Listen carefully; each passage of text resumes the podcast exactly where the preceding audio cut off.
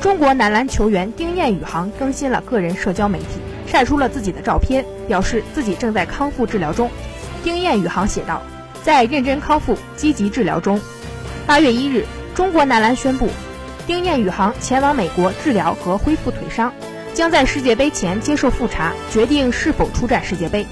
丁彦雨航在中国男篮参加完 NBA 夏季联赛后，腿伤一直未能完全恢复。在此前中国男篮与科迈隆的热身赛采访中，主帅李楠也表示，不希望小丁把伤病拖下去，为了他职业生涯长远考虑，让他找专家进行康复训练。目前小丁还在大名单中，中国男篮目前有十三人名单，还将裁掉一人。